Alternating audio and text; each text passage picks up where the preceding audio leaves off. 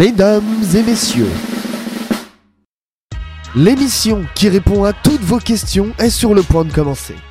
Vous souhaitez rentrer dans le vaste monde de l'e-sport, devenir un membre actif de cette communauté ou encore organiser de grands événements? Soyez tous les bienvenus dans Secret d'e-sport. Bienvenue dans cet épisode 4 de Secret d'e-sport. Euh, c'est déjà l'épisode 4, ça va vite, n'est-ce pas? Et nous avons autour de la table Romain de la source, comme d'habitude. Comment ça va? Salut, salut, bah écoute, ça va très bien, hein, comme d'habitude, on, on est en forme, ou du moins on essaye. Parfait. Nous avvom également Uppsala de eSport One. Alors, euh, dis-nous, quoi, quoi de beau Uppsala? Oh ben écoute, euh, la forme, hein, toujours, euh, toujours sur le truc. Punkyman également, Minecraft Pro Gaming et euh, Showcaster de- sur Casternet depuis, depuis peu. Est-ce que tu peux nous en parler deux minutes là? C'est ça, c'est la petite nouveauté. J'ai été pris comme caster. Alors pour l'instant à l'essai chez euh, Casternet. Donc pour ceux qui connaissent, euh, c'est euh, ils font des casts sur Overwatch en gros. Et pour la petite histoire, j'ai mon premier cast ce soir de la Nine League pour ceux qui connaissent. Donc Voilà. donc voilà, on, est- on est hypé. Alors on enregistre le 5 octobre hein, pour, pour euh, informer euh, nos, nos auditeurs. Et nous avons également Apsi, acteur eSport France, La Source et chargé de mission à l'UFOLEB, c'est tout nouveau. Voilà. Euh, voilà, donc est-ce que t'en as pas marre là de ton CV là? Est-ce que. Enfin, Et bah écoute, euh, c'est parti pour encore augmenter euh, dans les semaines qui arrivent. Incroyable. Donc euh, voilà, désolé, ça va être euh, des intros encore plus longues. Parfait. Alors l'UFOLEB, qu'est-ce que. Qu'est-ce que. Qu'est-ce qu'est-ce donc Alors, Pour ceux qui ne savent pas. euh, l'UFOLEB, donc c'est l'Union française des œuvres laïques d'éducation physique. Concrètement, c'est la fédération française qui gère euh, le, le sport dans la ligue de l'enseignement. Donc c'est un petit peu tous les sports d'école, ça, ça prend un petit peu tout. Donc euh, c'est la, la plus grosse euh, fédération avec, il me semble, 300 000 licenciés euh, en France. D'accord, et tu viens de rentrer du coup dans cette structure chargée Voilà. de mission. C'est ça, dans le but d'intégrer euh, l'e-sport à la fédération et de pouvoir commencer à encadrer les structures françaises qui souhaitent euh, être dans le milieu. Donc plutôt une bonne nouvelle alors. Une très bonne nouvelle. Parfait. Parfait, parfait. Je suis Griff du coup de MinecraftProGaming.com. Aujourd'hui, on va vous parler euh, des bénévoles versus les salariés dans l'e-sport, un sujet brûlant évidemment, euh, parce que bah c'est un petit peu le métier qui fait rêver beaucoup de monde. Euh, après, on va essayer de vous parler un petit peu bah, des réalités finalement, des sacrifices, de la vie privée, comment ça se passe et surtout bah quelles sont des pistes pour essayer de éventuellement passer éventuellement passer salariat ou, ou est-ce que finalement le bénévolat ça peut être bien aussi finalement il peut y avoir plein d'avantages donc, on est parti pour cet épisode 4.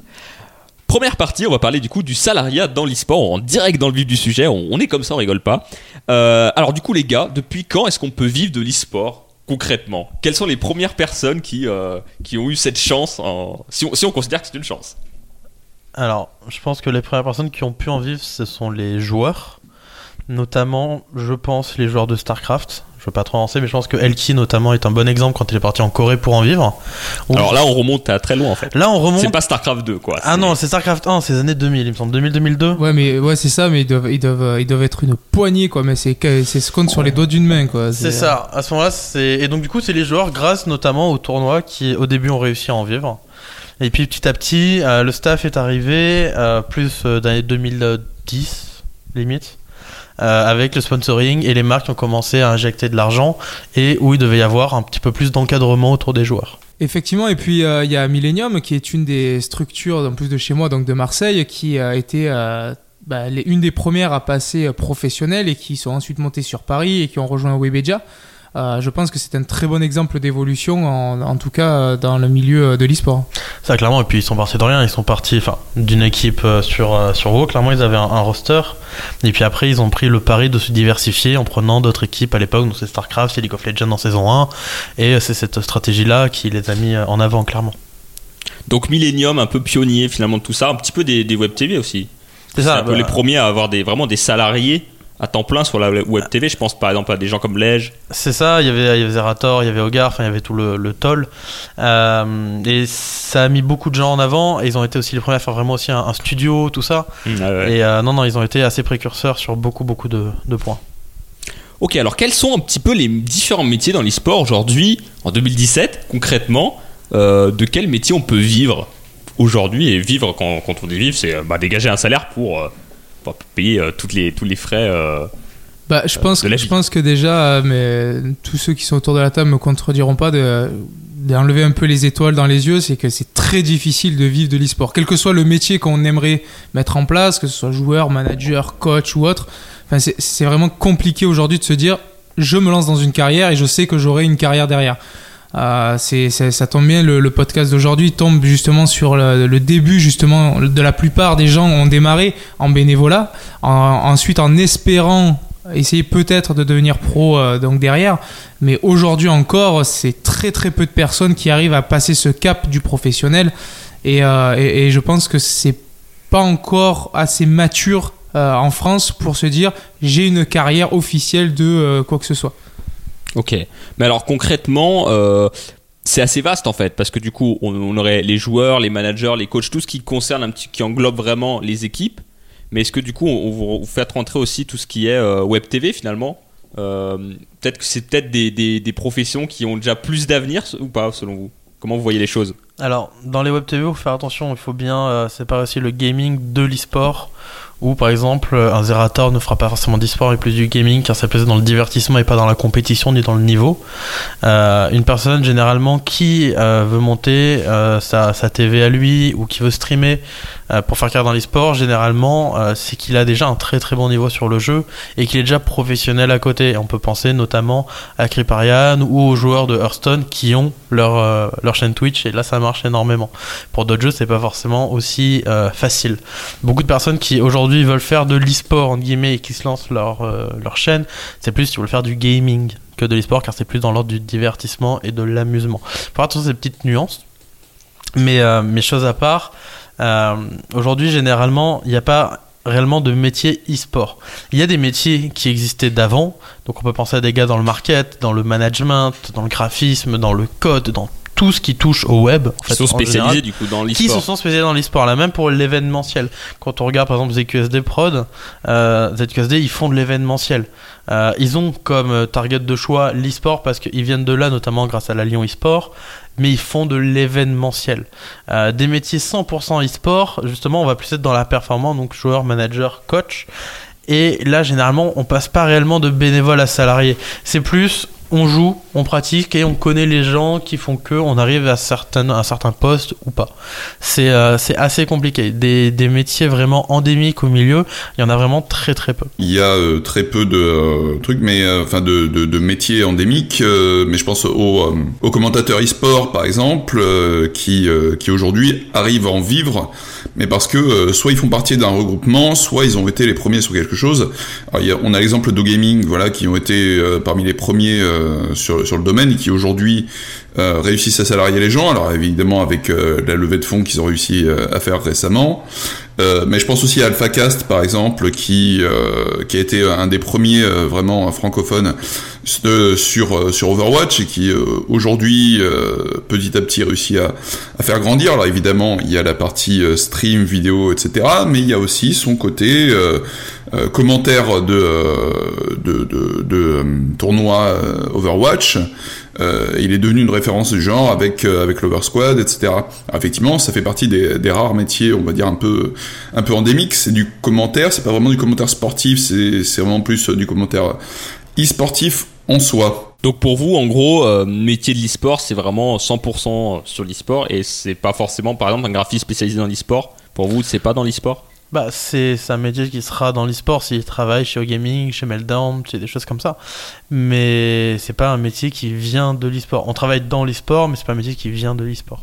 Ouais, puis c'est comme dans le sport au final, c'est-à-dire qu'on va avoir une multitude d'acteurs externes qui vont interagir avec le milieu sans y être impliqués directement. Nous, nous on est euh, avec la source, on est en contact avec pas mal d'écoles, comme, euh, comme je le dis souvent, et on essaie de leur faire comprendre que finalement, bien 80 à 90% des métiers qui interagissent en fait avec l'e-sport sont des métiers traditionnels. Euh, que pour reprendre l'exemple du sport, effectivement, euh, demain le graphiste qui a fait le logo euh, du loup rugby, euh, ben oui, il est graphiste, mais indirectement, il est dans un milieu sportif. Euh, mais ça fait pas de lui un graphiste sportif en fait, tout simplement. Très bien, très bien. Alors du coup, ça enchaîne directement sur notre troisième point. Est-ce qu'il faut tout plaquer pour aller travailler dans l'e-sport? Est-ce que, est-ce que euh, par exemple, le- la personne qui dit Allez, j'arrête mes études ou je quitte mon job et je me lance à fond dans l'e-sport et je me laisse, je sais pas, un an, deux ans, trois ans, est-ce que c'est une bonne idée? Pour moi, ben, j'ai l'exemple justement d'un de- des joueurs de Street Fighter V qu'on fréquente beaucoup euh, sur Lyon, euh, qui est TKR, qui a récemment justement annoncé qu'il plaquait tout euh, pour se lancer euh, à 100% dans, dans l'e-sport. Euh, donc il, est, il fait partie d'une équipe anglaise aujourd'hui et le, le, débat en interne qu'il a eu, c'est que ben, il est arrivé à un stade, effectivement, où il est, entre guillemets, obligé de se dire je plaque tout et j'essaye. Il y a un stade, à un moment donné, en tant que joueur, je pense, où on n'a pas le choix. Mais c'est une très mauvaise idée de le faire trop tôt. Voilà. Il faut vraiment avoir des bases, il faut vraiment euh, avoir euh, prévu, en fait, un prévisionnel de vie, de se dire, bah voilà, je me laisse tant de temps, et pendant cette période-là, c'est vraiment le moment où on, lance tout, quoi. Après, pour les autres métiers, euh, je suis pas forcément sûr que euh, tout plaquer soit une bonne idée. Ce sont des métiers qui nous permettent d'avoir plusieurs casquettes, de pouvoir jongler. Après, effectivement, si on est recruté par une très grosse structure qui nous demande beaucoup de travail et qu'on a un salaire derrière, à ce moment-là, oui, euh, on peut très bien dire, bah, je me mets à, plein temps sur, sur cette structure-là, mais je pense, euh, je vais demander l'avis à mes confrères derrière, mais euh, Alors moi, j'aurais plusieurs exemples. Parce que moi j'ai du coup j'ai un site où un peu j'aide les personnes qui veulent se lancer dans l'e-sport et chaque semaine mais vraiment quand je dis chaque semaine c'est chaque semaine j'ai deux à trois gamins entre guillemets euh, des collégiens qui euh, veulent devenir streamers qui veulent devenir joueurs et euh, qui me disent voilà euh, moi l'année prochaine je suis censé rentrer au lycée euh, je vais avoir 16 ans euh, mais vu que j'ai 16 ans, j'ai plus besoin d'aller à l'école, donc je veux me lancer à fond. Euh, J'en vois tout le temps, mais vraiment, je rigole pas du tout quand je dis ça, et c'est affolant en fait, parce que ils pensent car ils ont un bon niveau sur LoL, s'ils pratiquent un petit peu plus, par exemple, ils arriveront à percer. Alors que pas du tout. Il y a plein de joueurs qui sont euh, challenger, master et qui ne percent pas, tout simplement parce que c'est beaucoup plus compliqué que ça. Ce n'est pas qu'une question de niveau euh, de jeu, surtout pas de niveau de jeu individuel. C'est un petit peu ce qu'on avait parlé dans les précédents épisodes, du coup. Voilà, mais, euh, mais en plus de ça, on peut prendre donc du coup deux exemples. C'est le premier, c'est Firecake. Firecake était euh, un des meilleurs joueurs français euh, sur Starcraft 2 à l'époque. Donc ce joueur-là, pendant un temps même, il a été top 1 foreigner, donc hors coréen. Il était excellent, mais à côté de, de sa carrière, il était en études pour devenir ingénieur. Et il n'a pas lâché ses études. Et il a continué, en fait, il a essayé de conjuguer ses études et son, métier qui était joueur. Et en fait, ça, ça a marché. Et encore heureux qu'il n'a pas arrêté ses études parce qu'aujourd'hui, bah, StarCraft 2 est mort. Et euh, il se serait retrouvé euh, bah, sans rien.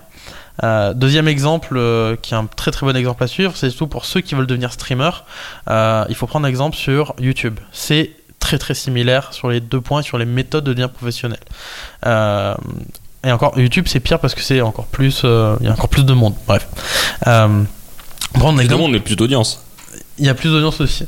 Prend un exemple sur L'Horaire Jeune. L'Horaire Jeune, du coup, qui a une chaîne à plusieurs millions d'abonnés, qui est une des plus grosses chaînes françaises, euh, et que ce soit lui, donc le, le mec qui gère, ou son frère, les deux n'ont pas arrêté leurs études, et ils ont continué jusqu'à avoir leur diplôme. Et je crois Euh, qu'ils ils faisaient l'alternance, euh, mais dans leur, dans leur ça. propre, avec leur propre ça, chaîne. C'était eux dans leur leur patron, en fait. C'est ça, ils étaient leur propre patron. Et, et par exemple, bah, le, le, le frère le plus jeune, là, vient d'entrer à l'ESSEC. Donc, Ok. ce, qui est pas, c'est pas ridicule du tout. Hein. C'est, Clairement. c'est une très très bonne école. Et, euh, et donc voilà. Et ils ont continué malgré l'argent qu'ils se faisaient avec leur chaîne. Ils n'ont pas arrêté. Et quand tu vois que ces personnes-là n'ont pas arrêté, donc soit Firecake ou Laurie Jeune, n'ont pas arrêté leurs études malgré leur succès et leur réussite, ça remet vraiment en perspective l'idée que les gens euh, ont de la simplicité et euh, de, de l'argent qu'il y a derrière. Quoi. Euh, clairement, si vous hésitez, dites-vous que même les plus grands, bah, pour beaucoup, n'ont pas arrêté. Donc euh, n'arrêtez pas non plus, à moins d'avoir euh, faut votre faire idée. face à l'impulsivité euh, finalement de se dire et, et un peu le rêve peut-être de se dire bon faut peut-être faire attention quand même et Bah, moi, pas faire ça sur un coup de Moi j'ai arrêté au bac hein, pour l'e-sport, hein, par exemple. Tu vois D'accord. Donc j'ai pas forcément d'é- d'études derrière, j'en ai fait. Mais t'as fait- eu un boulot derrière non? Ouais, j'ai eu des tafs ici et là dans l'e-sport qui sont succédés, certains bénévoles, d'autres payés une misère, d'autres bien payés. Combien de temps en moyenne Euh, pourquoi pour un, un job, une mission, un Alors généralement c'est 6 mois. ouais. Là avec mois. le follet par exemple c'est une mission de 6 mois. D'accord. Voilà. Ouais, donc c'est quand même assez précaire. hein. Ah non, c'est très très précaire. Euh, clairement, moi, je suis parti avec un. Enfin, j'ai eu la chance d'avoir un assez gros bagage financier avant de me lancer. Donc, je me suis dit, voilà, j'ai euh, j'ai du temps devant moi. Euh, mais clairement, là, je sens que ce temps s'épuise. Et si assez rapidement, je signe pas un CDI et que je me salarie pas et que je continue à mon compte, ça va être très difficile de continuer. Et pourtant, je suis pas un gars à plaindre. Euh, je connais beaucoup de personnes dans l'e-sport. Euh, j'ai plusieurs postes, comme on l'a vu juste avant. Mais parfois, ça ne suffit pas en fait. Voilà. Après, j'ai un autre exemple aussi euh, qui est assez flagrant, c'est Kayane. Kayane a un bac plus 5. hein. Et pourtant, on a vu qu'elle a commencé très très jeune. Et, euh, et regardez où elle en est aujourd'hui. Elle est sur Game One, elle, a ses, euh, elle se déplace constamment. Et euh, ça l'a pas empêché d'aller très loin dans les études. Est-ce qu'on considère qu'elle est dans l'e-sport aujourd'hui? Plus vraiment. Ah bah elle fait des tournois sportifs, hein, elle continue, Ouais, elle ses, continue elle ses continue tournois. ses tournois Street Fighter. Elle a a- actuellement Oui, euh, de ce que j'ai pu voir au mix-up qu'on avait organisé avec la dose, elle commence à basculer sur Tekken aussi un petit peu. Non non, elle a toujours le pied dans l'e-sport, hein, c'est clair. Je voulais quand même juste rajouter deux choses. Je, je pense que globalement tout a été dit. Mais la première chose que je voulais rajouter, c'est le pire, e- c'est un des pires exemples que je connais parce que j'ai une connaissance qui, pareil, a décidé de tout plaquer pour se lancer dans, dans l'e-sport. Cette connaissance a 19 ans et elle se lance sur League of Legends sans équipe. C'est-à-dire qu'elle a dit j'arrête tout, j'arrête les études, etc. Et je me mets à jouer à fond, sauf qu'elle n'a pas d'équipe au départ. Donc euh, pire plan parce qu'elle n'a pas vraiment de réseau, elle connaît pas vraiment de gens. Dans sa tête, c'est juste je vais jouer, je vais devenir bon et je vais automatiquement être recruté en fait. Donc ça, il faut surtout pas se dire ça. Euh, je, vous, vous fais pas de dessin si vous voulez percer. Il faut soit vous trouver une équipe, soit avoir euh, du réseau, un peu de contact et, et surtout vous lancer pas seul en fait. Vous lancez vous avec des gens. Et le deuxième exemple que je voulais donner aussi, enfin la deuxième chose que je voulais dire, c'est que tout plaquer c'est extrêmement dangereux parce que euh, il faut toujours penser à la reconversion. C'est un des grands problèmes du monde sportif aujourd'hui parce qu'on a souvent des grands footballeurs ou des grands sportifs, je pense notamment au cyclisme, le sport que je pratique, euh, qui euh, en fait à la fin de leur carrière arrivent et ils ont beaucoup de mal à se reconvertir en fait, à trouver un métier. Alors il y en a qui arrivent, qui réussissent à rester dans leur domaine. Par exemple, certains cyclistes deviennent directeurs sportifs, certains footballeurs deviennent entraîneurs, etc. Mais pour certains qui ont tout plaqué pour se consacrer uniquement au cyclisme, c'est très compliqué parfois de faire une reconversion. Et il y a des grands cyclistes qui sont aujourd'hui au chômage et qui ont des petits jobs euh, qui, essaient qui essaient de survivre tout simplement. Alors je prends l'exemple de Romain Bardet par exemple, qui avait, récemment deuxième du Tour de France et qui, euh, et qui en fait lui, il, il est toujours en études. Il est toujours en études, il est en études d'ingénieur et euh, il est en train de réaliser son bac plus 5.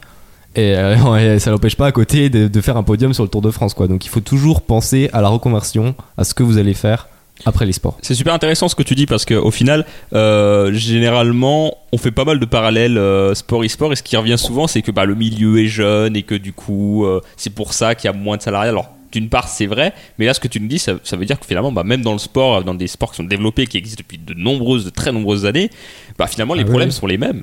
Ah oui, oui, il y a toujours des problèmes de reconversion, ça dépend des sports et euh, beaucoup de sportifs arrivent quand même à se reconvertir, mais c'est compliqué pour certains d'entre eux. Très bien, très bien. On va parler un petit peu plus de la réalité pour ceux qui en vivent, euh, leur quotidien. Est-ce que est-ce qu'il y a des sacrifices à faire? Comment ça se passe? Est-ce qu'il y a beaucoup d'heures? Est-ce qu'on est relativement bien payé? Est-ce que vous avez une idée des salaires? Toutes ces questions un petit peu euh, euh, que qu'on pourrait avoir. En, en soi, ça demande énormément de temps, de temps disponible. Parce que euh, bah déjà euh, la question voilà de de, de, de, de travailler euh, dans l'e-sport c'est euh, c'est se faire aux horaires de l'e-sport. Bon. Vous savez tous qu'il y a euh, il y a des horaires un peu décalés etc en plus bon bah quand tu euh, quand tu t'occupes par exemple de euh, de caster euh, une une compétition euh, outre-Atlantique, ben ça veut dire que tu vas te coucher généralement plus tard. Euh, alors ça, ça c'est pour euh, l'aspect vraiment euh, compétition, mais de manière générale, bah faut pas compter ses heures. Globalement, c'est ingrat pour connaître ce qui est.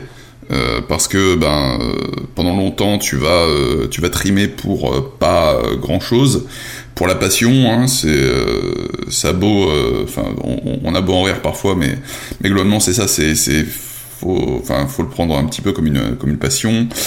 Et, voilà quoi c'est euh, mais parfois parfois ça euh, ça mène à des choses très euh, très belles euh, dont on peut être fier. Mais bon voilà ça ça demande énormément de, sacrifices personnels. Alors je sais pas les autres mais moi c'est comme ça que que je le vis et que je l'ai que je l'ai vécu en tout cas. Ah ben moi perso je confirme, hein, c'est c'est une véritable aventure euh, de, de passionné en fait. Hein. C'est vraiment un milieu je pense où euh, on va on va vraiment comme tu disais on va vraiment pas compter ses heures. Euh, moi il m'arrive de me lever euh, à 7-8 heures euh, ou même plus tôt des fois quand je pars sur Paris ou autre euh, je prends le train à 5-6 heures du matin euh, j'attaque les journées euh, on rentre le soir même on reprend un train à 23 heures ou un bus des fois euh, pour revenir sur Lyon euh, enfin, on, fait parce qu'on a envie de faire et parce que ce qu'on fait nous plaît en fait. C'est vraiment une force de notre secteur aujourd'hui, c'est qu'il y a beaucoup de passionnés, c'est pour ça que ça, avance aussi vite, je pense. Alors effectivement, maintenant que les non endémiques débarquent, bah il faut faut pas les laisser de côté, donc on leur explique, on prend un peu plus de temps. Mais euh, je pense que dans la plupart des structures aujourd'hui qui ont bien avancé, c'est parce qu'ils sont dirigés et euh, font vivre des, que ce soit bénévoles ou salariés, euh, des passionnés en fait. Ça, clairement, genre faire 70 heures euh, par semaine, euh, c'est assez monnaie courante, quoi. Voilà, donc c'est ça, ça qu'il faut s'attendre. Même avec des, des contrats finalement euh, assez, Ah. assez classiques. Non, clairement, clairement, clairement. Ben, moi, là, je le vois là avec, euh, avec l'UFOLEP où, où je commence le matin, notamment assez tôt.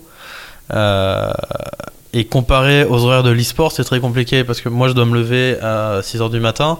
Et quand il y a un gars qui m'appelle à 4h du matin en mode T'es dispo pour un rendez-vous maintenant Voilà, quoi. C'est des choses qui arrivent assez fréquemment. C'est 4h du matin, c'est pas tard dans le milieu. Voilà, il faut se faire à ces horaires-là aussi. Qu'est-ce que, au niveau grille de salaire, un petit peu, est-ce que vous pourriez en parler? Est-ce que vous avez un peu des idées de combien on peut gagner euh, dans l'e-sport Oh, euh, SMIC sur Paris. SMIC sur Paris Ouais, ouais, non, mais euh, littéralement, il y a des. euh, et c'est même pas genre des petites boîtes. Bon, il y, a- des boîtes qui recrutent un au SMIC. Et c'est généralement ce que tu as dans l'e-sport. Euh, quand tu montes dans des rôles de cadre, ça peut aller plus haut, ça dépend d'entreprise. Euh, ça dépend combien ils sont prêts à mettre. Certaines vont payer, entre guillemets, normalement, comme dans d'autres secteurs. On notamment à Eclipsia, on peut penser à O-Gaming, Meltdown, qui ont des, des grilles de salaire qui sont assez classiques. Euh, mais par contre, euh, généralement, il faut pas s'attendre à non plus avoir un CDI. Il sera beaucoup plus en freelance. Voilà. Ok, ok, ok. Et euh, bah, on va parler juste un peu après. Euh, est-ce que, est-ce que Paris, c'est la ville obligatoire pour vivre de l'e-sport ou est-ce qu'on peut vivre de l'e-sport dans d'autres villes aujourd'hui Oh. en France ou même à l'étranger euh Avec la source, on peut vivre à Lyon. Hein. C'est ça. Yeah. C'est ce que j'allais dire. C'est ce que j'allais dire. Et bientôt partout en France. Non, mais euh, c'est vrai que Paris, mais ça, ça n'a rien à voir avec l'e-sport. Euh, sur Paris, il y a beaucoup, beaucoup, beaucoup d'acteurs, quel que soit le milieu. Donc c'est vrai qu'on a tendance à dire, bah, si on veut avancer, il faut aller sur Paris. Euh, et moi, je suis entièrement contre ça. euh, moi, ça m'empêche pas d'être sur Lyon et de monter un très gros projet. Euh, Enfin, je veux dire, euh, avec euh, ma collaboratrice, on, on voyage, on bouge. Quand il faut monter à Paris, on va à Paris pour rencontrer les gens. Euh, on a eu même la surprise que certains Parisiens descendent à Lyon nous voir, donc comme, comme quoi qu'ils savent le faire aussi. Après, tu prends l'exemple de Lyon, mais Lyon, c'est aussi une grande ville. Oui, Lyon, ça reste une deuxième. grande ville. Bon, c'est sûr. bah après, ça dépend de l'ampleur de, de ce qu'on veut faire. C'est toujours pareil. C'est sûr qu'on va pas monter euh, une source de 700 mètres carrés avec euh, plein de trucs dans un petit village de campagne perdu dans un coin. Je veux dire, après, il faut, on reste une société, il faut penser bien business et c'est Bien. pas rentable. Donc, euh, non, mais voilà. Mais euh, c'est pour dire que effectivement, il y a des, il y a des endroits où, où c'est clairement possible de démarrer quelque chose sans être sur Paris. Il suffit euh, juste de mettre les bouchées doubles après en termes de, de, communication et autres, c'est tout. C'est euh, bah, si on veut travailler avec les marques, effectivement, bah, les marques sont pas dans ta ville, donc euh, c'est à toi d'aller les démarcher sur Paris. Il faut pas avoir peur de bouger, c'est tout. Mais c'est pas impossible, non. Et le télétravail dans tout ça, euh, comment ça se passe? Est-ce qu'il y en a beaucoup du télétravail dans l'e-sport? Euh, au niveau CM, beaucoup. Ouais, community manager, c'est. Euh, bah, je pense à des potes, je pense à Julie, euh, qui est CM euh, de chez JCAM et d'autres trucs, etc. euh, qui, a, qui a 15 000, euh, enfin, qui a, je crois, 7, 7, pages Facebook en même temps, etc. Mais c'est genre de truc, oui, tu, tu, tu peux travailler à, distance dans, dans beaucoup de cas. Dans beaucoup de cas, euh, alors après, il faut avoir une bonne connexion internet, hein, mais euh, globalement, euh, ouais, c'est, tu, tu, il y a pas mal de télétravail effectivement. Après, encore une fois, ça dépend. Mais ça tend à diminuer quand même le télétravail. euh, Les, par exemple, euh, au gaming ne prend plus en télétravail, Eclipsia non plus. Euh, il me semble que Meltdown ne prend pas en télétravail. Gamers non plus. Origin aussi, mais ils ont arrêté, je crois. C'est ça. Donc euh, voilà, ça, ça tend à disparaître parce que, bah, ne serait-ce que niveau productivité ou qualité de travail, c'est sûr que c'est euh, c'est c'est moindre euh, quand on est tous en bureau dans la même pièce ou qu'on puisse euh, voilà communiquer euh, de vive voix. Ok. Quel contrat il faut s'attendre un peu dans, dans, dans ce milieu-là? Est-ce que euh, il y a beaucoup de, il y a quand même des CDI dans, dans tout ça ou est-ce que c'est que du CDD ou que du, du freelancing? Le CDI, c'est le Graal. C'est la stabilité plus ou moins dans les sports. C'est euh, Stabilité du SMIC du coup, Voilà, mais euh, voilà. c'est relatif. Euh, non, c'est relatif, mais au moins tu sais que tu as un revenu qui vient chaque mois. Oui. Euh, généralement, c'est c'est du freelance, on est entre- auto-entrepreneur, on fait nos factures. Beaucoup, beaucoup, beaucoup de monde euh, travaille comme ça. Et euh, je crois qu'on continuera à travailler comme ça à un moment parce qu'il n'y a pas les moyens de payer les charges, euh, tout ça. Donc finalement, en freelance permet aussi d'une certaine façon de cumuler plusieurs activités. Oui. Donc peut-être réfléchir comme ça. Oui, oui, bien sûr, bien sûr. Bah c'est oui, on, on fonctionne beaucoup comme ça. C'est euh, tu travailles pour euh, telle société et elle a besoin de toi sur le moment, et tu peux également travailler pour tel autre et tel truc. Moi, je j'en connais qui euh, qui font de la production audiovisuelle pour euh, 4-5 boîtes en même temps, quoi. Après, je connais aussi des, des boîtes qui, même en freelance, en auto-entrepreneuriat, font signer des contrats de non-exclusivité et donc qui te bloquent à un seul client. Et les CDD dans tout ça, du coup. Même titre que le CDI. Voilà, c'est euh, comme le CDI, généralement, euh, il y en a, mais euh, C'est plus accessible malgré tout. Si vraiment, ça. la, si vraiment la boîte a, une- a besoin d'une mission à long terme, elle va pas aller chercher un freelance, elle va chercher un CDD. Après, c'est vrai que pour des missions à court terme, ce sera du freelance obligatoire. Il y a beaucoup plus de missions à court terme qu'à long terme, puisque bah, les structures en général, euh, c'est un peu, euh, à part pour du haut gaming ou du très, enfin, des, des très grosses euh, web TV qui organisent des choses sur du long terme, mais à- je pense que 80% ça doit être du freelance, 10% de ou allez 15% de CDD et 5% de Graal avec du CDI quoi. Je pense que ça doit être comme ça. Il y, a, il y a beaucoup de freelance, notamment pour les graphistes, même chez OGaming et tout. hein. Euh, il me semble, je veux pas m'avancer car je ne connais pas les contrats, mais c'est une tendance générale dans, dans le milieu du travail, finalement. C'est Oui, ça, clairement, oui. Donc, euh, voilà. Eh bien parfait, on arrive du coup dans notre deuxième partie sur le bénévolat. Euh, on va parler un petit peu un peu plus de finalement de ce statut qui peut qui peut être bien aussi finalement pour certaines personnes, les plus adaptées, avec peut-être moins de pression. Euh, donc déjà premièrement, pourquoi finalement l'e-sport fonctionne essentiellement avec des bénévoles aujourd'hui? Parce qu'elle est, elle est née tout simplement là-dedans. hein. Le- L'e-sport est né d'un bénévolat, donc euh, on a encore, euh, vu que c'est jeune, on a encore toutes ces traces de, de bénévolat. Ça a tendance à se professionnaliser avec les nouvelles lois, les nouvelles normes qui viennent sortir au niveau d'État, euh, qui posent d'ailleurs problème pour certains postes. Euh, par exemple, un 35 heures sur un pour un joueur, bah, c'est assez compliqué. Est-ce que l'entraînement est considéré comme temps de travail? Est-ce que les 35 heures, c'est quand il est sur scène? Ça, c'est le grand débat que- qui, peut y avoir, donc, euh, quand ils sont en train de travailler. Mais, euh, mais oui, pourquoi du bénévole? Bah, Parce que c'est né là-dedans, tout simplement.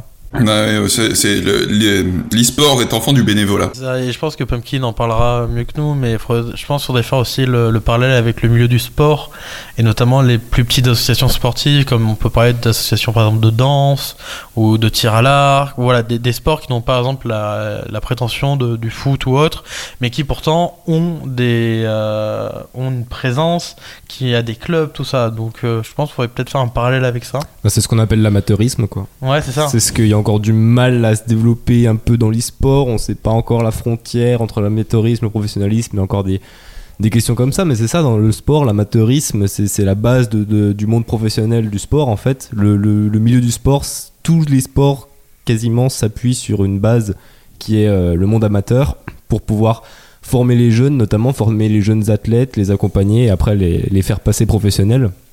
Et voilà, dans cet amateurisme, généralement, tu vas avoir des clubs, peut-être des petites associations qui pourront salarier un responsable qui va les aider à faire euh, tout ce qui est administration, etc. Mais généralement, oui, c'est des bénévoles euh, qui s'occupent des jeunes et qui après peut-être les guident jusqu'à la professionnalisation.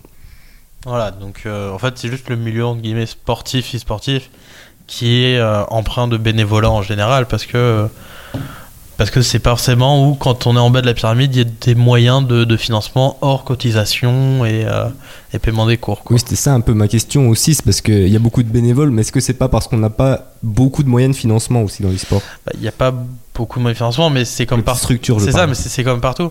À la limite, euh, et ça c'est ce qu'on verra notamment avec, euh, avec l'UFOLEP, c'est dans l'idée, c'est pouvoir trouver des aides d'État, des choses comme ça, une fois que l'encadrement sera fait.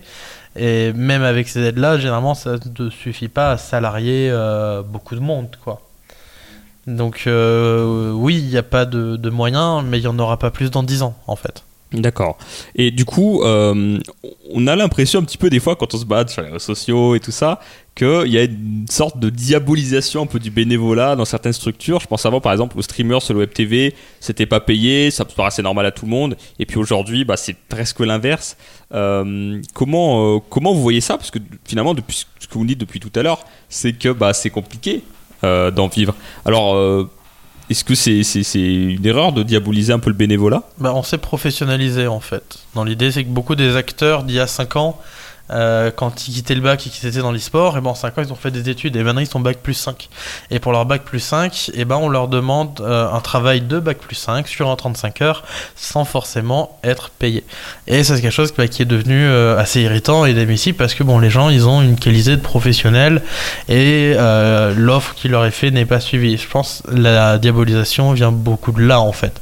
Par contre, quand on regarde maintenant les nouvelles structures avec des personnes plus jeunes qui ont 17-18 ans, là ils sont tous bénévoles et ils s'en plaignent pas forcément comme nous on s'en plaindrait aujourd'hui. Est-ce qu'il faut du coup aujourd'hui, si on veut euh, arriver dans ce milieu-là et euh, choper un job, est-ce qu'il faut obligatoirement être passé par le bénévolat? Est-ce que c'est un peu la, la case obligatoire? Euh, je, non, pas forcément. Non, parce que On peut avoir de la chance comme ça et arriver de nulle part et choper un, un Bah, en fait, euh, il faut une connaissance du milieu, c'est évident. Euh, je pense, euh, voilà, au fait de voilà de, bien connaître euh, le, niveau de l'e-sport. On peut suivre un petit peu ce qui ce s'y passe, on n'est pas obligé d'être passé par là pour aujourd'hui être, euh, enfin devenir un professionnel euh, de l'e-sport. Hein. C'est, euh, on peut avoir des talents qui sont euh, qui sont nécessaires. Hein. Je pense bah, au hasard, au graphisme, au marketing, ce genre de choses. Mais euh, voilà, ce qu'il faut, et comme on le disait avant, c'est une connaissance euh, du milieu plus que, euh, que le fait d'avoir un truc. Alors ça aide, bien évidemment, euh, d'avoir déjà euh, été bénévole ou d'a- d'avoir déjà participé, mais je pense pas que ce soit forcément une nécessité absolue. Bah, on revient à, ce qu'on disait dans un des podcasts précédents, c'est que la- il y a la, crédibili- la crédibilité pardon, à, avoir et la fameuse question de t'es qui dans l'e-sport. Donc c'est c'est vraiment aussi important de quand même avoir un minimum de visuel euh, sur le milieu et d'avoir des premiers contacts. Je pense, je, je suis pas sûr que alors pas pour tous les métiers parce qu'un graphiste à partir du moment où il fait quelque chose de super bien, il, arrive, il dit bonjour, je peux vous proposer ça c'est du tac au tac. Donc, euh, quand ça passe, la structure va aimer son style et va l'embaucher. Euh, après, c'est vrai qu'il y a certains, postes qui, malheureusement, si on est le pur inconnu, ça va être plus difficile de se faire accepter que euh, si, effectivement, ça fait déjà un petit moment qu'on est bénévole et euh, qu'on sait qui on est. Quoi. Alors moi je suis pas vraiment d'accord avec Romain euh, dans l'idée où le techie dans l'e-sport pour moi ça va plus sur des, des structures ou, ou une start-up ou une entreprise qui va se lancer. Par exemple, demain, euh, il y a des gars qui montent un projet dans l'e-sport, on va dire ok, mais t'es qui? Et c'est surtout pour s'assurer que ces gars-là ne sont pas des opportunistes qui connaissent rien au milieu et qui veulent juste euh, un peu euh, avoir la partie du gâteau. Mais par contre, demain, s'il y a une personne qui sort de Cage ou qui sort de l'ESSEC ou qui sort d'une grande école qui juste suit l'e-sport un petit peu de loin parce qu'il apprécie, il regarde des tournois, mais il connaît pas vraiment le milieu comme nous en étant acteurs dans le milieu, on le connaît, postule, donc chez, chez par exemple, je doute qu'il sera pour autant refusé parce qu'il n'est personne dans le milieu. Je pense qu'il sera accepté assez volontiers car c'est une personne qui, malgré sa non-connaissance du milieu, a des connaissances qu'il a acquis dans une grande école et que euh, la connaissance du milieu viendra avec le temps et de par sa, sa, sa, profession en fait. Euh, voilà.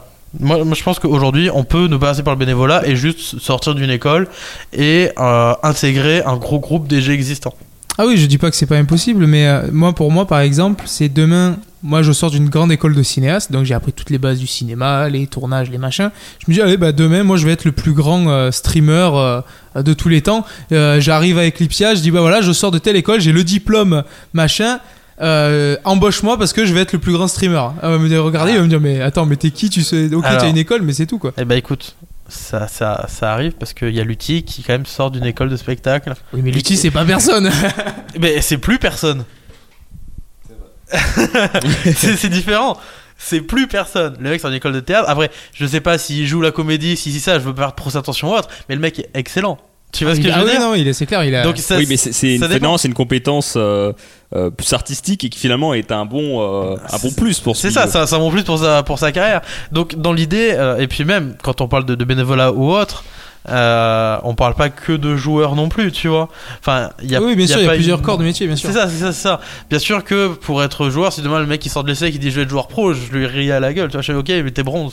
Alors, quels sont les risques du bénévolat? Est-ce qu'il n'y a pas un peu un, un risque d'être euh, euh, pas trop reconnu, euh, de- d'être surchargé, limite faire du burn-out euh, et de, de pourquoi pas perdre de la motivation finalement, de d'être dégoûté du milieu? Qu'est-ce Bah, que vous en pensez vous? En fait, euh, le monde professionnel, moi je compare toujours à une, une relation euh, amoureuse, dans l'idée où euh, quand tu es dans un couple, il faut entretenir cette relation et surtout il faut parler de ses attentes. Et sûr que dans le bénévolat, si on parle pas de ses attentes et qu'on dit pas voilà, ben moi, en fin- dans la finalité, je veux devenir professionnel euh, ou dans la finalité, je veux un salaire ou autre. Euh, c'est sûr que là, on peut y avoir des déceptions, des ci, des ça. Mais si direct la personne m'écarte du bon voilà, euh, moi je vais être bénévole juste pour aider et j'attends rien derrière, juste parce que j'aime ça, bah, il y aura pas forcément du, euh, de la déception, il y aura pas il y aura pas ça. Tout réside comme dans un couple en fait dans la communication. C'est vrai que nous c'est des choses que bah, on a déjà vu à la source où il y a des gens qui disent bah moi je veux être bénévole pour vous et je veux vous aider juste parce que j'adore le projet et en fait deux mois après on se rend compte que c'était pas du tout ça et en fait ils veulent un job ou ils veulent ci ou ils veulent ça ou ils veulent un milliard de trucs et que c'était pas forcément à la base ce à quoi on s'attendait et voilà donc c'est pas faut faut juste être franc communiquer et savoir ce qu'on veut. Vaut mieux être très très clair du coup dès le départ. Ah bah de toute façon, euh, moi, en, termes de bénévolat, euh, je prends beaucoup l'exemple des, des restos du cœur. Quand je vois les bénévoles, euh, ce que font les bénévoles du resto du cœur, c'est un travail mais qui est colossal. C'est, euh, ils, ils, ils- ont des, des heures de travail et de préparation lorsqu'ils font les distributions et tout ça. Quelqu'un de qui, qui fait pas ça par passion mais qui espère quelque chose derrière ne, tient- ne tiendra jamais. Donc pour moi, effectivement, être bénévole, ça veut bien dire ce que ça veut dire. C'est j'aime là où je vais, j'aime ce que je fais et je le fais sans aucune euh, en fait arrière-pensée. C'est ça. Euh, c'est pour moi c'est ça la véritable définition de- du bénévole et, et- et la personne se met en fait corps et âme à cette mission parce qu'elle ça lui tient dans les tripes quoi. C'est ça. Pour terminer un petit peu euh, ce, ce- tout ce tour de table, qu'est-ce qu'il faudrait finalement pour vraiment augmenter ses chances d'être salarié ou d'avoir un emploi dans ce milieu-là? Est-ce qu'il vaut mieux privilégier des connaissances du milieu, du réseau, ou alors plus du hard skill, des compétences profondes qu'on pourrait acquérir en études par exemple? Euh, je pense que c'est- un tout. Euh, c'est euh, c'est comme une liste de courses entre guillemets. Euh, plus plus il y de choses, plus tu auras de chances en fait euh, de bah, de réussir à rentrer. Si tu arrives effectivement avec juste une connaissance du milieu, bah tu as le métier à apprendre. Si tu arrives avec la connaissance plus euh, le, métier en main, bah tout de suite ça devient plus intéressant. Donc moi pour moi c'est un tout. Plus on arrive à acquérir en fait de choses et plus on a de chance.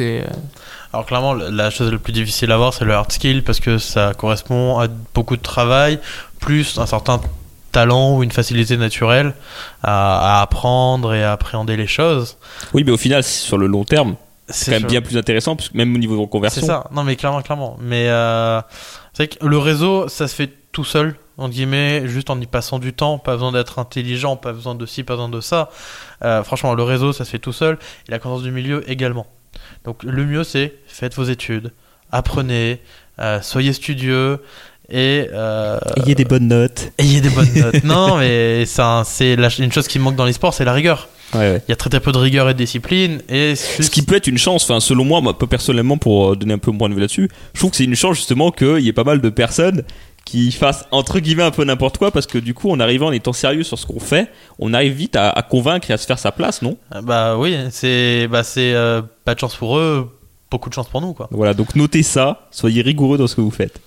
J'aimerais faire un dernier petit tour de table sur peut-être une question peut-être un peu plus euh, un peu plus philosophique. Euh, je vais commencer du coup par toi Psy, puis après on, on fera un peu le tour. Euh, euh, du coup, est-ce que pour vous l'e-sport aujourd'hui, ça peut être un projet de vie euh, Est-ce qu'on peut se dire bon bah je vais travailler là-dedans et et je vais essayer de vivre ma vie de là-dedans avec euh, vraiment une vision peut-être euh, je sais pas famille, maison, tout ce genre de choses, euh, de, un, pro- un projet de vie en quelque sorte. Qu'est-ce que t'en penses du coup Psy Alors moi je pense que oui. Clairement, je pense que Toi là on, là-dedans? on arrive à un stade où on peut dire bah moi je vais vivre dans l'e-sport et ça va marcher. Ou même titre qu'on peut dire bah moi je veux vivre dans le milieu de la musique, dans une boîte de prod, dans ci dans ça. Ou qu'on peut dire moi je veux vivre dans le milieu. Alors voilà, vivre dans le milieu, c'est-à-dire avec un boulot qui est en lien, hein, pas forcément Ouais. être pro. Euh, mais oui, aujourd'hui je pense que on arrive à un stade où on peut dire moi je veux vivre dans le milieu de l'e-sport, je veux côtoyer les gens de l'e-sport et euh, j'y arriverai. Aujourd'hui je pense que clairement oui. Pour moi, oui, c'est un projet de vie, car c'est le mien. Oh, là là Oh Euh, on peut couper. Est-ce que j'ai quelque chose à rajouter Ça à fait ça trop mielleux. Non, non, on le coupe pas, on le coupe pas. Non mais euh, voilà, je, je le dis, c'est mon projet de vie. Moi j'ai envie de travailler dans l'e-sport. euh, ça fait euh, quelques années que je le dis maintenant. Euh, je suis euh, tout jeune, j'essaie de percer un peu dans le milieu, voilà, avec, euh, avec, euh, avec, euh, avec mes connaissances, avec mon petit réseau, euh, je- j'essaie de tout construire euh, brique par brique. Mais ce qui est intéressant, voilà, c'est que toi, dans ton mignon. parcours, c'est que Je c'est c'est ça. Ce qui est intéressant du coup, toi, c'est qu'en fait, euh, tu as même orienté tes études là-dedans d'une certaine façon. C'est-à-dire que tu fais du coup STAPS, euh, l'étude de sport, et tu réfléchis à tout ce que tu apprends euh, pour le théoriser finalement un petit peu dans, dans ce milieu, dans le milieu du sport finalement. C'est ça, parce que je fais des études en fac de sport. Je suis actuellement en deuxième année euh, en management du sport en fait. Et donc, euh, je, suis en train d'acquérir, donc on en parlait tout à l'heure, des hard skills de management, d'événementiel également, d'organisation d'événements, et ce qui sont complètement applicables à l'e-sport. Par exemple, pour donner un cas concret, actuellement, on fait euh, une matière pratique, donc on on est affecté à des événements sportifs par équipe qu'on doit aider à organiser en tant qu'étudiant.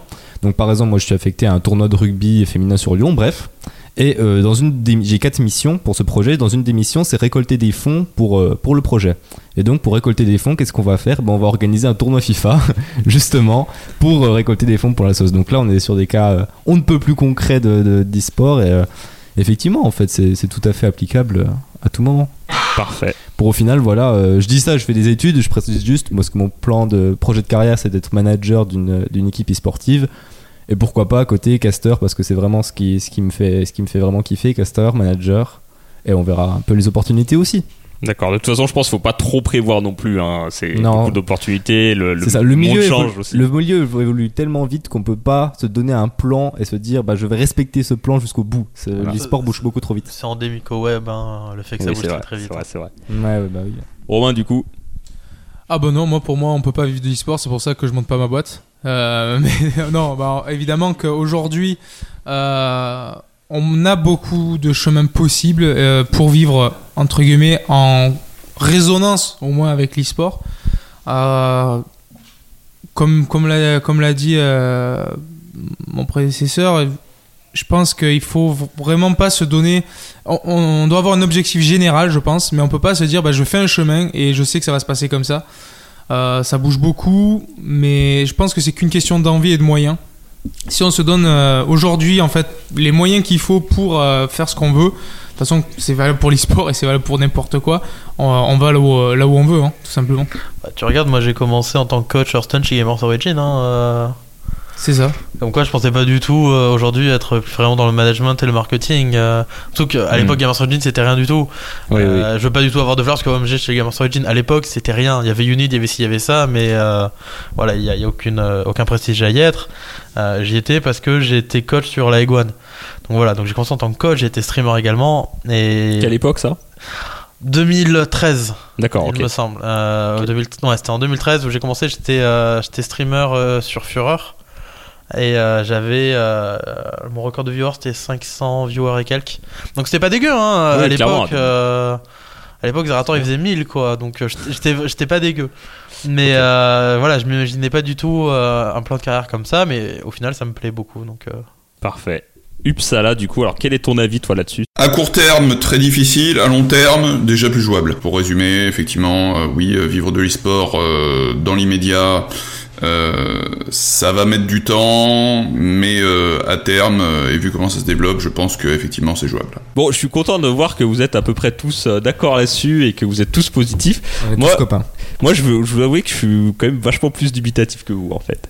Je trouve qu'en fait, euh, ça me semble vraiment assez précaire. Euh, et on peut vite se faire sortir en fait de, de ce milieu. J'ai l'impression, enfin, il y a beaucoup de gens qui arrivent et, et qui finalement qui disparaissent au bout de 9 mois, on les entend plus du tout parler, quoi. Donc Bah. ça me paraît un peu, enfin, je, je suis moins confiant que vous là-dessus. C'est comme dans tous les milieux qui sont très petits en fait. C'est ça, oui, dès que c'est tu vrai. fais griller, t'es grillé très vite. Tu penses en tout à Arcanox. Euh, Aujourd'hui, plus personne connaît Arcanox. Pourtant, C'est le- voilà, c'est qui. Non, Voilà. c'est- c'est c'est pas du troll là. Eh c'est- ben, écoute, écoute, son titre, c'est le mafieux de l'e-sport, autoproclamé. Et donc la mafia s'est fait démanteler du coup. C'est ça. Non, mais c'était un mec qui, qui avait fait des prêts bancaires et tout pour monter une équipe, Imaginary Gaming, euh, qui était top 1 sur, F français sur LoL et tout. Sauf que euh, bon, bah, du jour au lendemain, il y a eu du drama, il s'est fait sortir D'accord. et euh, plus personne ne l'a entendu quoi. Non, puis de toute façon, je voulais parler, quand tu parles de la précarité du secteur, au final, on parle d'un secteur qui est basé sur la compétition, sur les résultats. Euh, ça, c'est des choses que tu peux pas contrôler. Tu, du jour au lendemain, une équipe, elle peut marcher, plus marcher, elle va se disband. Il y a des, des, des coachs, des, des joueurs qui vont se faire. Mais j'irais même plus loin. du sport, ils vont se faire En fait, en fait j'irais même plus loin parce que même d'un point de vue freelance, si par exemple on a des clients pour une boîte e-sportif et que celle-ci du jour au lendemain, pour x ou y raison disparaît et qu'on perd ce client alors que c'est peut-être un de nos clients phares, on peut se retrouver vraiment compliqué. Ça peut être vrai dans plein de domaines, mais l'e-sport d'autant plus puisque euh, ça semble assez fragile. Donc c'est pour ça. Moi c'est juste mon avis. J'ai l'impression que ça, me semble je- assez euh, assez chaud d'envisager ça en projet Mais de parce vie. que c'est un peu l'avocat du diable. Ouais, c'est vrai, c'est euh, vrai, mais. C'est le début. C'est pour ça. Ouais, c'est vrai. Puis même, c'est surtout en Europe. En Europe, on a un modèle de, de relégation-promotion qui n'existe pas aux États-Unis et qui apporte une grosse précarité. Je prends l'exemple du foot, par exemple. Quand une équipe descend en Ligue 2, euh, c'est terrible au niveau financier. Ouais. Pour, c'est quel- le budget est divisé par deux quasiment. Ouais, il y a beaucoup les, de- les de- revenus sont divisés par deux, et donc derrière, euh, beaucoup de licenciés. euh. Pas forcément de licenciés, mais on va dire, euh, voilà, c'est compliqué quoi. Allez, on arrive à notre chronique recommandation. Qu'est-ce que tu vas nous recommander cette fois-ci à Psy Alors aujourd'hui, vu qu'on est dans le thème de la professionnalisation et du salariat dans l'e-sport, moi je recommande Gaming Jobs. Donc euh, Gaming Jobs, c'est une plateforme de recrutement en ligne liée au, au milieu du gaming en général. Donc c'est pas forcément que l'e-sport, mais beaucoup de structures e-sport recrutent sur Gaming Jobs. Donc euh, si euh, vous avez un, un plan de carrière ou autre, bah, allez checker les, les boulots qu'il y, a- qu'il y a sur le site. C'est des offres euh, salariées, des offres bénévoles Alors des- il y a des, des formations, il y a du salariat, il y a du bénévolat et il y a des stages. Parfait, donc il y a un petit peu de tout. Comment ça se passe concrètement, euh, côté recruteur et côté recruté? Que Alors peux nous détailler un petit peu? côté, euh, côté recruté, euh, on crée un profil, on met nos CV comme sur le plan de recrutement classique et on postule aux annonces. Côté recruteur, donc pour poster une annonce c'est payant. Euh, Donc une idée à peu près d'ordre de prix Alors pour du bénévolat, il me semble, alors, pour prendre des grosses passages, je crois que c'est 14 euros la- l'annonce pour Ah du oui. bénévolat. Euh, pour du salariat, euh, je crois que c'est 100 euros hors taxe. D'accord. euh, pour un, un poste de salariat. Euh, mais après, voilà, euh, le, ça- ça- le site drague une clientèle de très très haute qualité avec des postes clés. Donc euh, voilà, ça ne. donc c'est une référence. c'est une, c'est référence qui ne cherche pas la masse, mais vraiment des, des très très beaux emplois. D'ailleurs, combien- les, les premiers, les premiers postes qu'on a, que nous on a recherché avec la source étaient sur euh, Gaming Job et je pense qu'il en reste encore quelques-uns à poster pour nous euh, parce qu'on avait, on avait eu. euh, On n'a plus de crédit. on a plus de crédit, ça y est Non. Ah, Il va falloir euh, remettre dans la machine alors. C'est ça. Ça existe depuis quand à peu près? Un an Moins, six mois. Six mois, un an Je sais pas. Six mois à peu près, ouais, je pense. Ok, ouais. d'accord. Six mois, en sachant que la personne qui gère ça est une personne très très compétente du nom de Mathieu Leclerc. Et euh, on le félicite pour son travail. Qui est d'ailleurs PNJ de la source également. C'est ça. Ok. Et donc vous pouvez du coup retrouver ça sur www.gaming-jobs avec un S à la fin. .fr. C'est ça, et tiré du 6. Allez, merci à tous du coup pour, euh, pour ce quatrième épisode. Où est-ce qu'on peut retrouver très rapidement? Apsi Euh, sur mon site www.absy.ninja. Parfait, Punkyman. Sur Minecraft Pro Gaming et maintenant sur Caster's Nest avec euh, castersnest.com. Bah, comme d'habitude sur le portail de la source, donc euh, la-du-6source.co. Ok, donc vous, vous pouvez me retrouver sur Twitter, euh, at euh, IamUpsala, et sur euh, esportone.fr, du moins Et quant à moi, bah, Minecraft Pro Gaming également, minecraftprogaming.com. Merci à vous d'avoir regardé Secret d'e-sport. Si l'épisode vous a plu, on vous serait très reconnaissant de nous laisser une petite évaluation sur iTunes à 5 étoiles. Ça permet de faire connaître le podcast et ça nous aide vraiment beaucoup à remonter sur iTunes. Vous pouvez également nous laisser un petit avis, un petit commentaire pour nous dire ce que vous avez pensé de l'émission. Vous pouvez également retrouver toutes les précédentes émissions sur secret-esport.fr. On a parlé notamment de comment organiser sa LAN, comment créer sa team et comment faire vivre sa team au quotidien. Et vous pouvez également nous poser une question dans l'onglet Poser une question sur le site secret-esport.fr. On tâchera d'y répondre dans les prochains épisodes. Je vous dis à très bientôt. Salut salut